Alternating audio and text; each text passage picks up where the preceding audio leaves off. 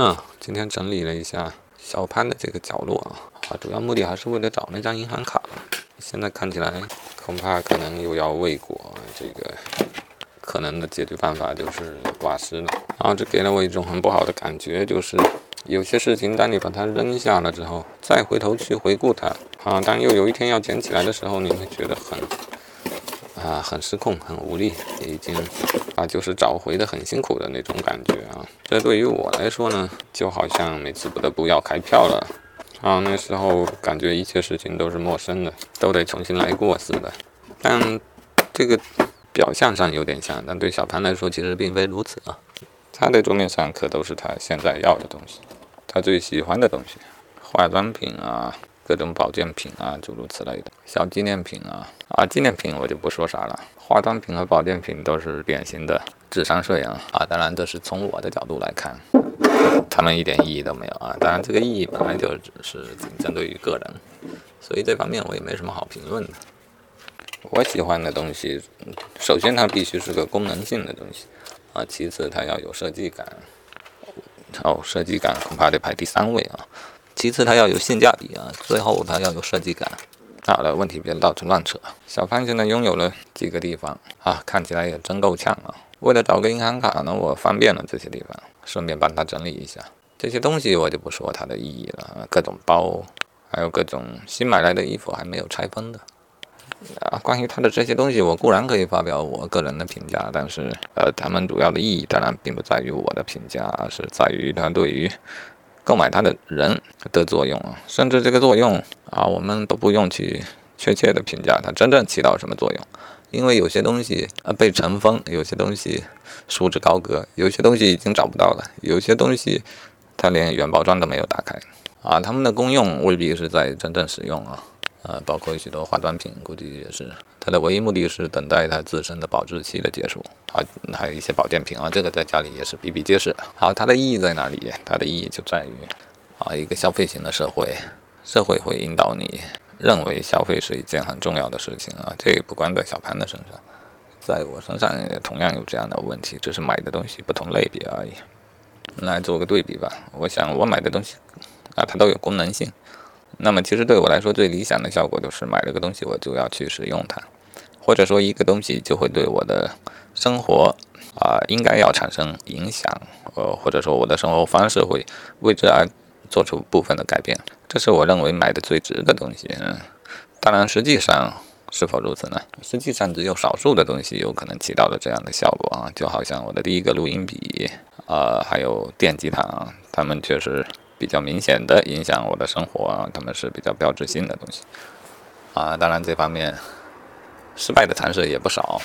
对于小潘的东西呢，啊，其实他可能也是类似的作用啊。这些东西天赋于他个人身上，然后对个人产生一些影响啊。他可能目标并不是说改变自己的生活的方式，而是改变自己的形象吧。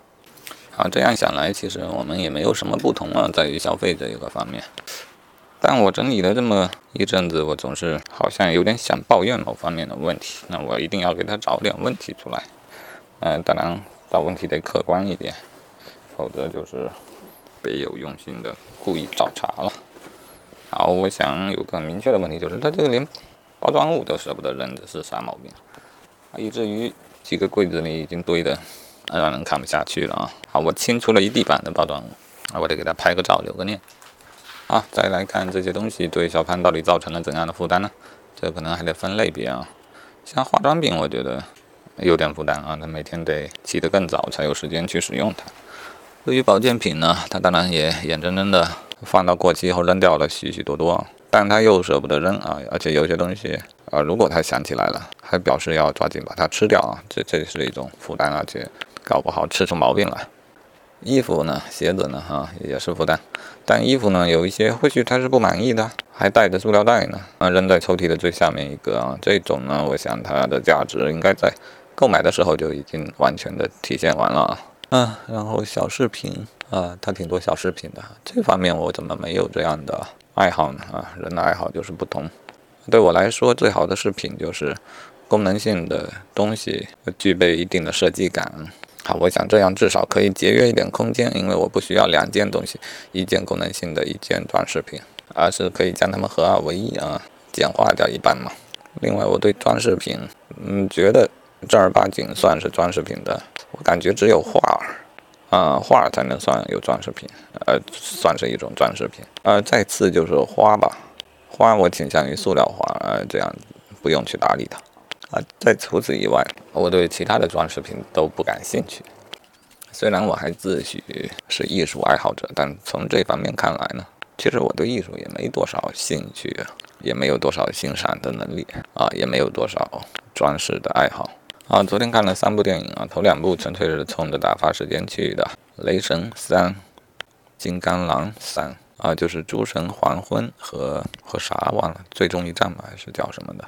就是以金刚狼有个女儿那段啊，金刚狼这个片子也相当的血腥了。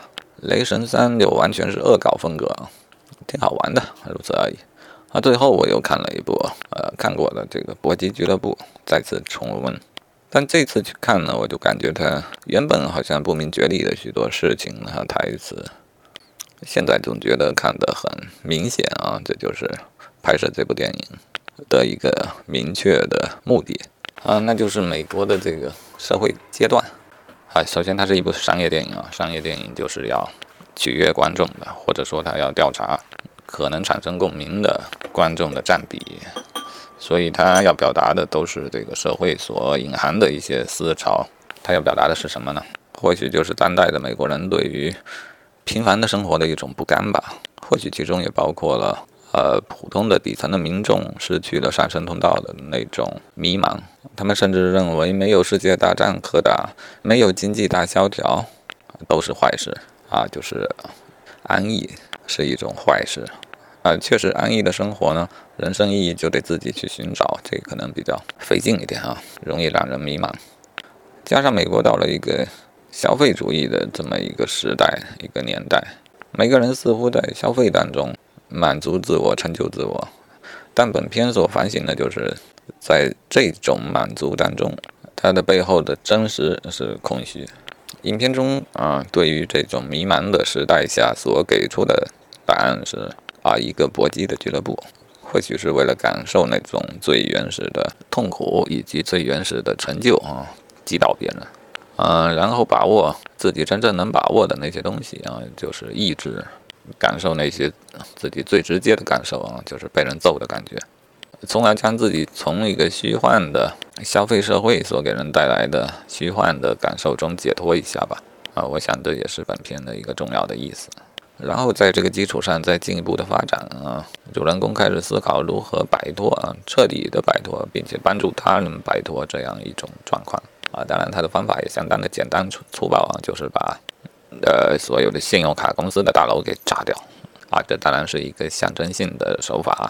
这整部片子呢，就是哦，他的主人公其实是一个精神分裂者啊，然后整个过程他所做的事情都是常人比较难于理解的啊，就如自己打自己，或者对打，或者用抽出来的人油做香皂，或者用碱来烧伤自己，以及把所有信用卡的大楼给炸掉。嗯，原来看是觉得特别怪诞。现在看呢，却觉得它有一个很明显的理由，也可以说电影是这部电影是对某个思想的一个特别直接的表达了啊，它不是故弄玄虚，也没有什么拐弯抹角。整个故事是从主人公将自己精心收集了一房子的他所喜爱的家具全部炸掉开始的，然后到了一个没有人住的危房中去生活的一个故事。嗯，这其实是很容易得到共鸣的。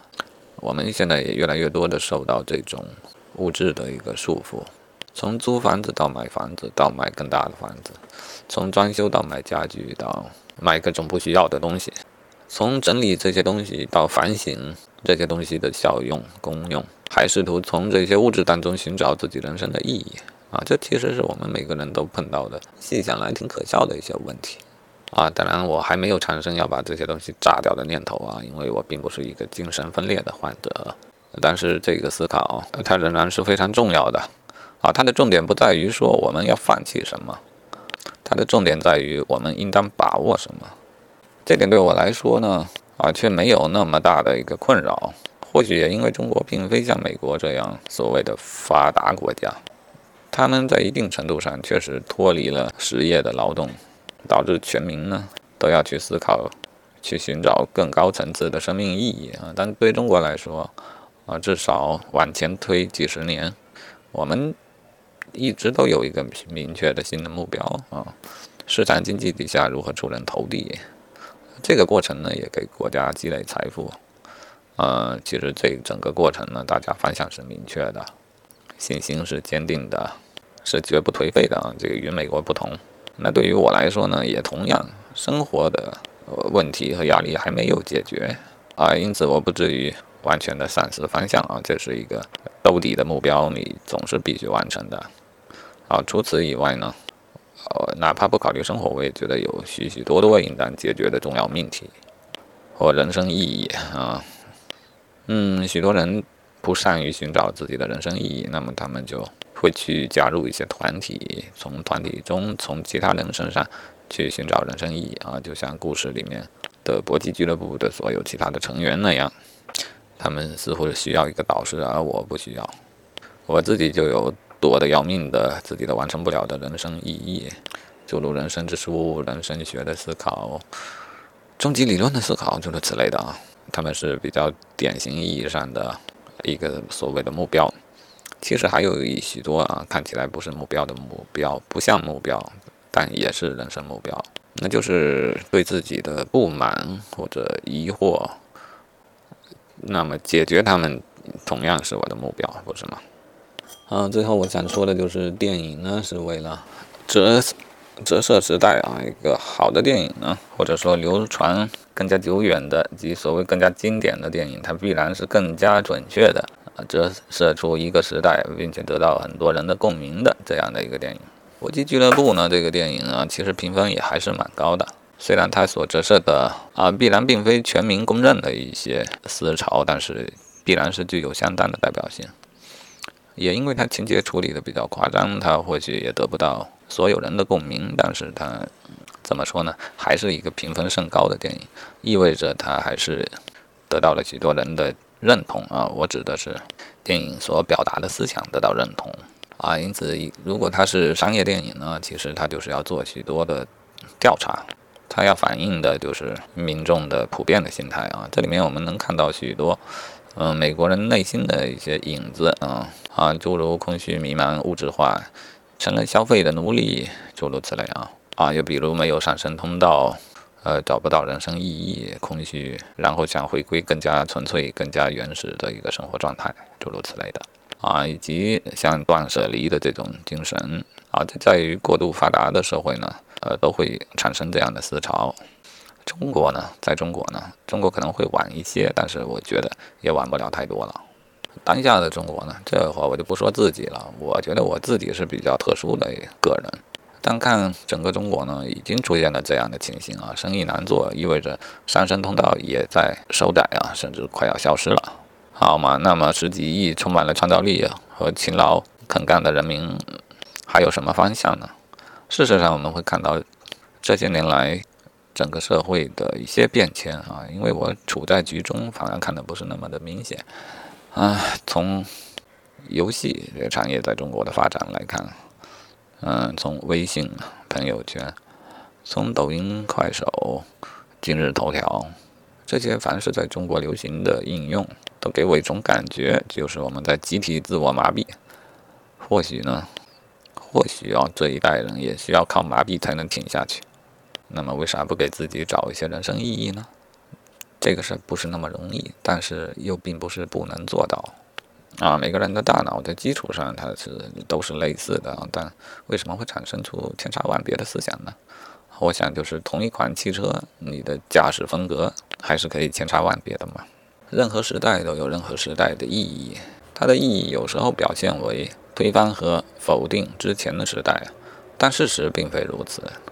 他要推翻和否定的那个时代已经过去啊，它是板上钉钉的，而且那个时代以及那个时代的思想呢，根据存在即合理的原则，它其实也没什么好推翻的，它只不过被当做一个假想的目标去针对而已。其实要做的是建立一个新的思想，在一个新的时代，好吧？迷茫不是坏事情啊，哪怕是整个社会的集体迷茫，它也不是坏事情。这种时候才是黎明前的黑暗，才是孕育大师的年代。